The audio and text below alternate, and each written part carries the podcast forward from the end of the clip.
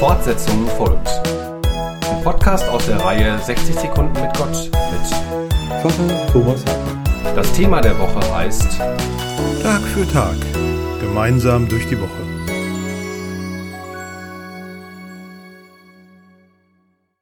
Kaum einer mag den Montag.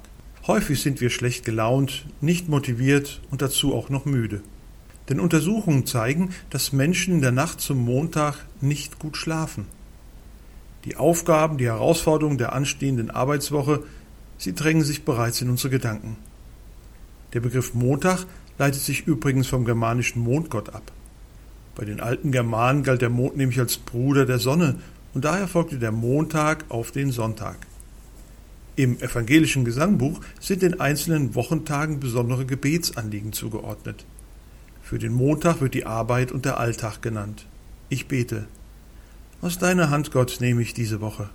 Dir vertraue ich mich an, mit allen Menschen, die mir wichtig sind und auch mit denen, die es mir schwer machen. Begleite mich auf meinem Weg, schenke du mir eine gute Woche. Amen. Fortsetzung folgt. Morgen bei der Evangelischen Kirchengemeinde Lippstadt.